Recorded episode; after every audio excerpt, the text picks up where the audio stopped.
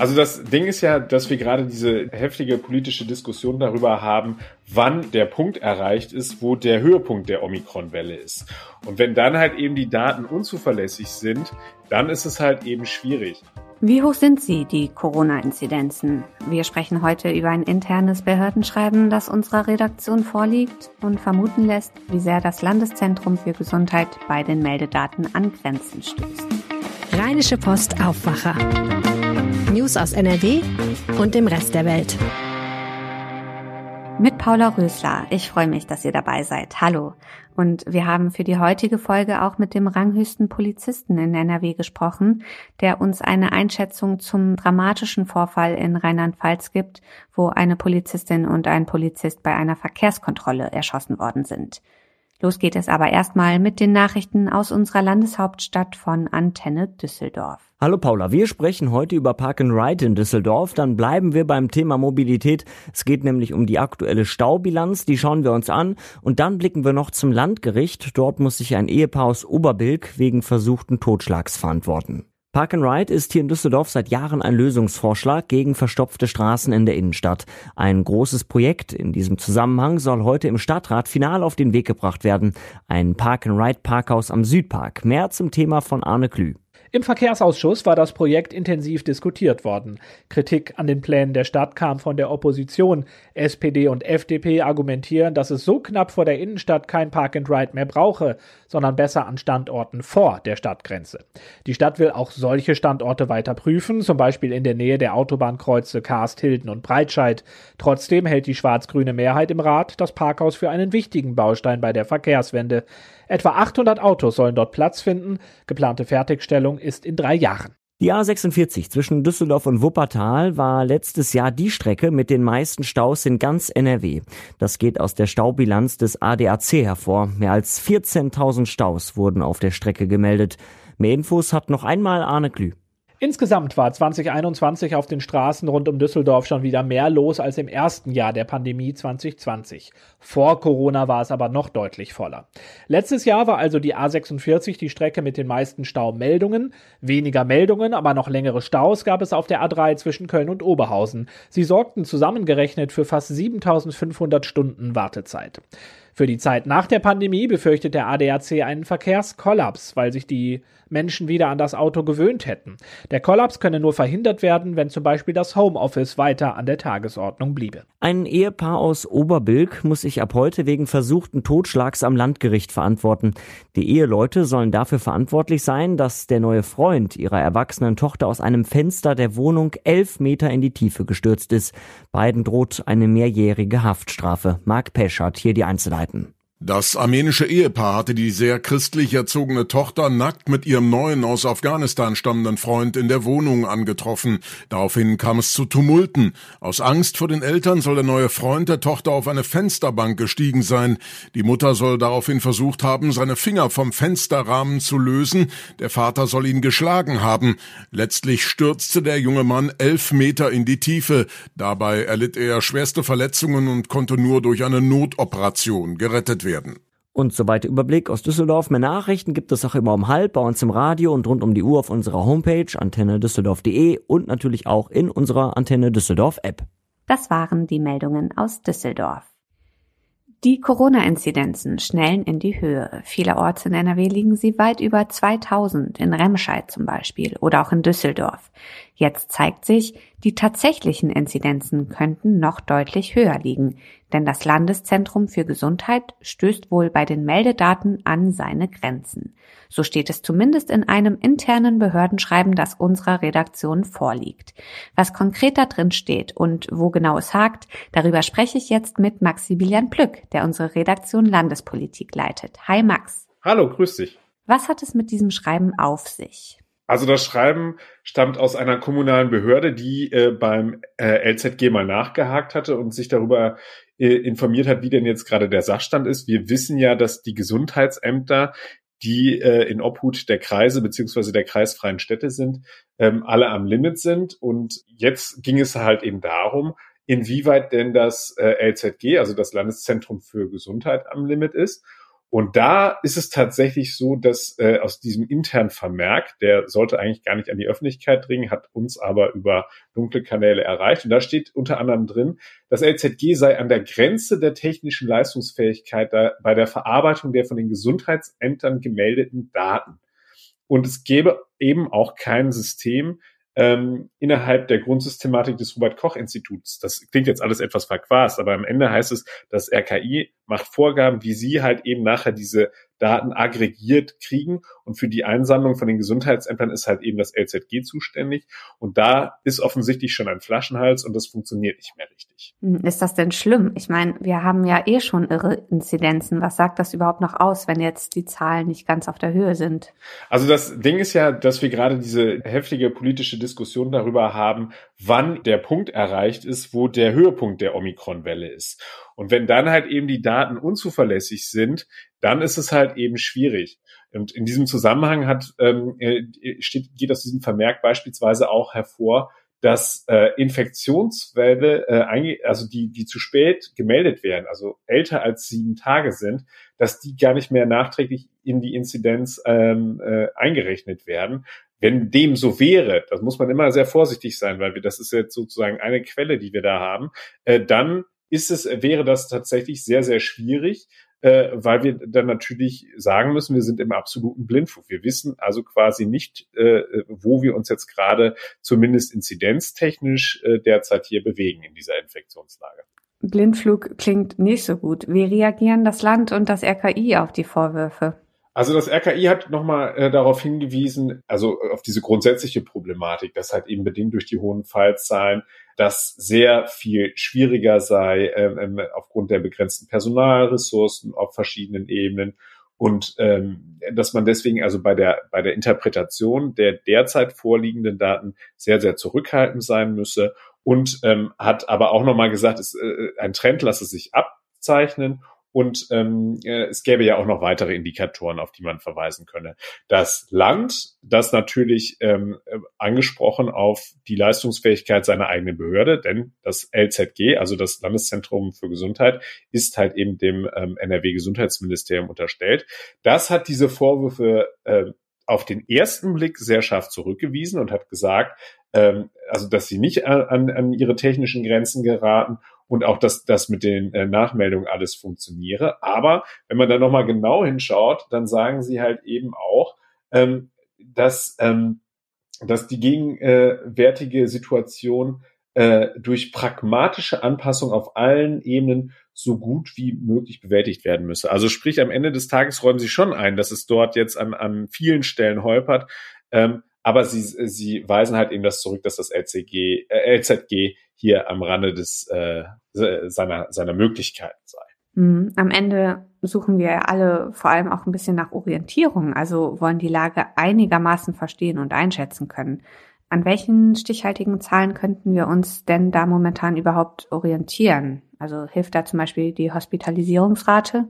Das wäre zum Beispiel ein Wert, den man in den Blick nehmen sollte, ähm, weil das natürlich ganz klar ist. Und damit wurde ja auch in der Vergangenheit immer argumentiert. Also es wurde immer gesagt, dass wir äh, das Gesundheitssystem schützen müssen und dass wir halt eben das aufrechterhalten müssen. Und da ist dann natürlich klar der Blick immer auf die äh, Hospitalisierungszahlen und dann eben auch ähm, auf die, die Lage in den Intensivstationen. Also das sind ja Werte, die, glaube ich, noch einfacher erfasst werden können als eben die Inzidenz. Das muss man wirklich im Hinterkopf behalten.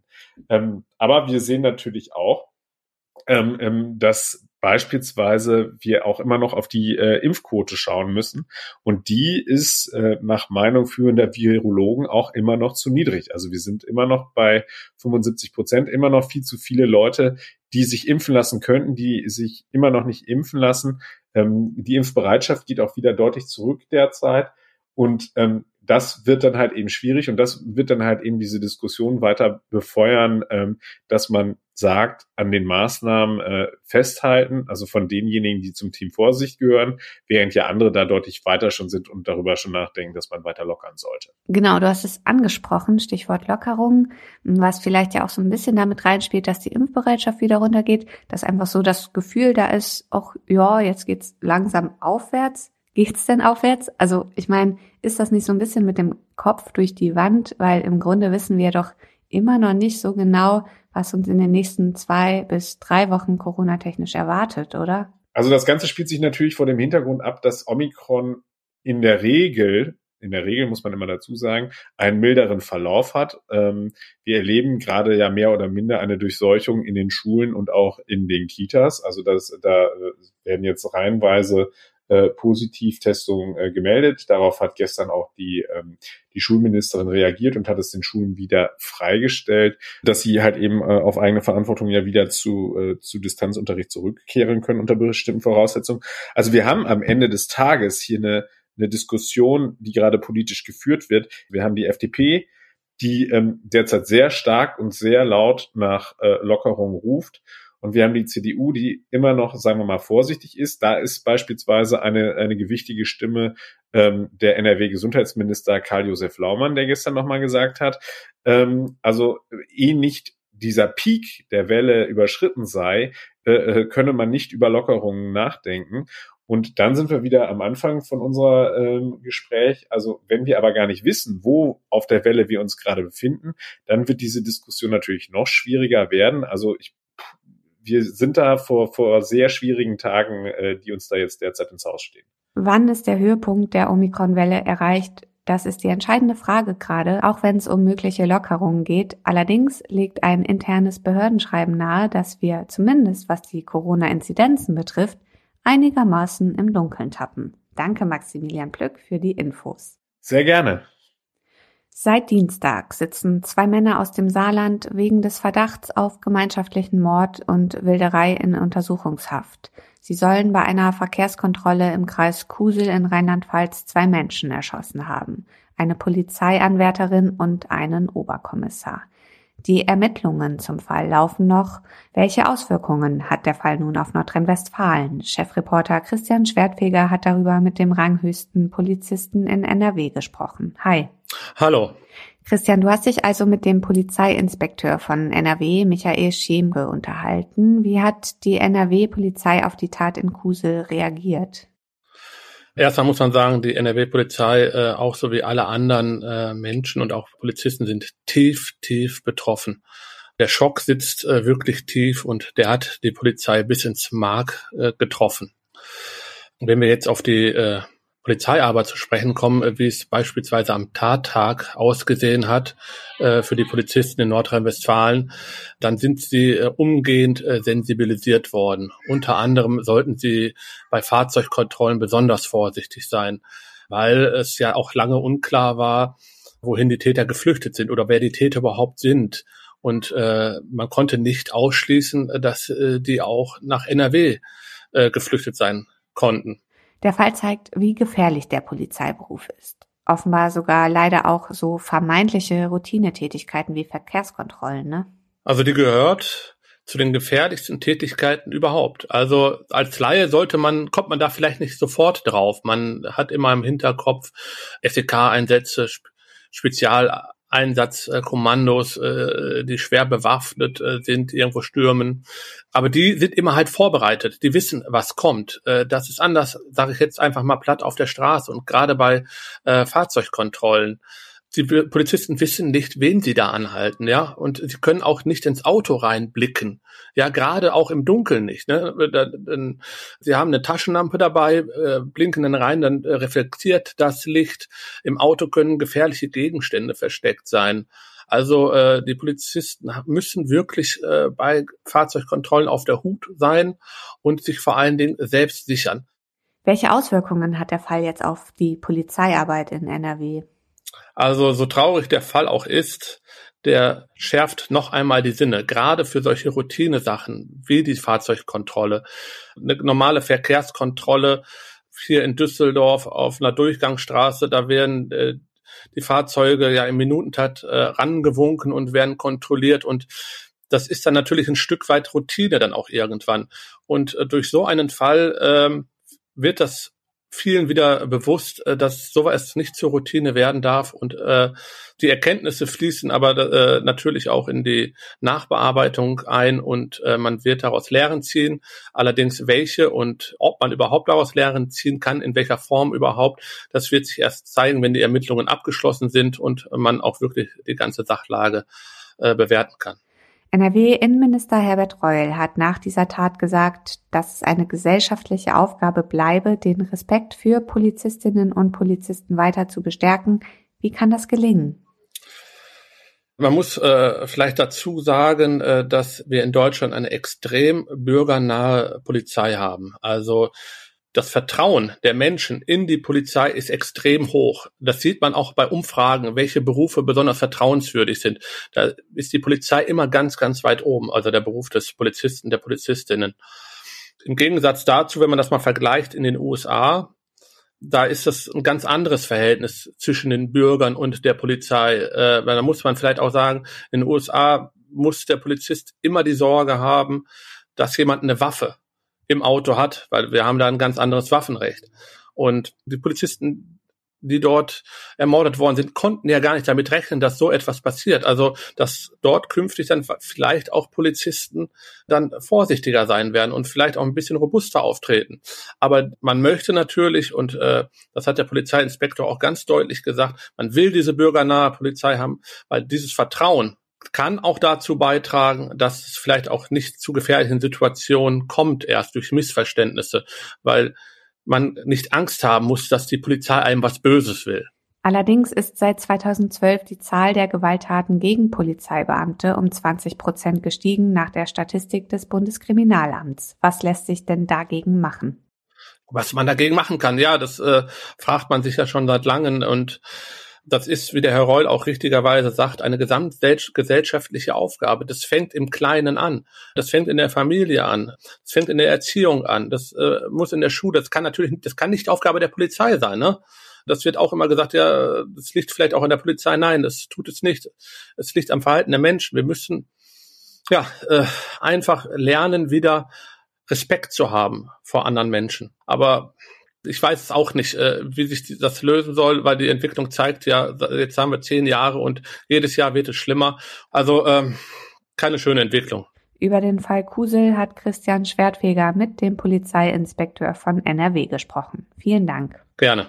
Und hier kommen noch ein paar Meldungen, auf die wir euch hinweisen möchten. Gestern Mittag haben Passanten am Kölner Rheinufer ein totes Baby gefunden und die Polizei alarmiert. Der Junge lag zwischen Decken und Matratzen in einer provisorischen Schlafstätte. Die Polizei sucht Zeugen, die wichtige Hinweise geben könnten. Eine rechtsmedizinische Obduktion soll Klarheit zum Alter des Kindes und zu einer möglichen Todesursache bringen. Mit Ergebnissen rechnet die Polizei heute oder morgen. Heute reist NRW-Ministerpräsident Hendrik Wüst zu politischen Gesprächen nach Brüssel. Geplant sind unter anderem Gespräche mit EU-Kommissionspräsidentin Ursula von der Leyen und dem belgischen Premierminister Alexander de Croo. Für Wüst ist es sein Antrittsbesuch in Brüssel und seine erste Auslandsreise als NRW-Regierungschef. Und zum Schluss das Wetter. Ja, und das bringt heute vor allem graue Wolken und Regen bei bis zu 10 Grad und auch wieder Wind. Der pfeift uns ja schon seit ein paar Tagen um die Ohren. Das war der Aufwacher vom 3. Februar mit mir, Paula Rösler. Danke fürs Zuhören. Habt einen schönen Tag. Mehr Nachrichten aus NRW gibt's jederzeit auf RP Online. rp-online.de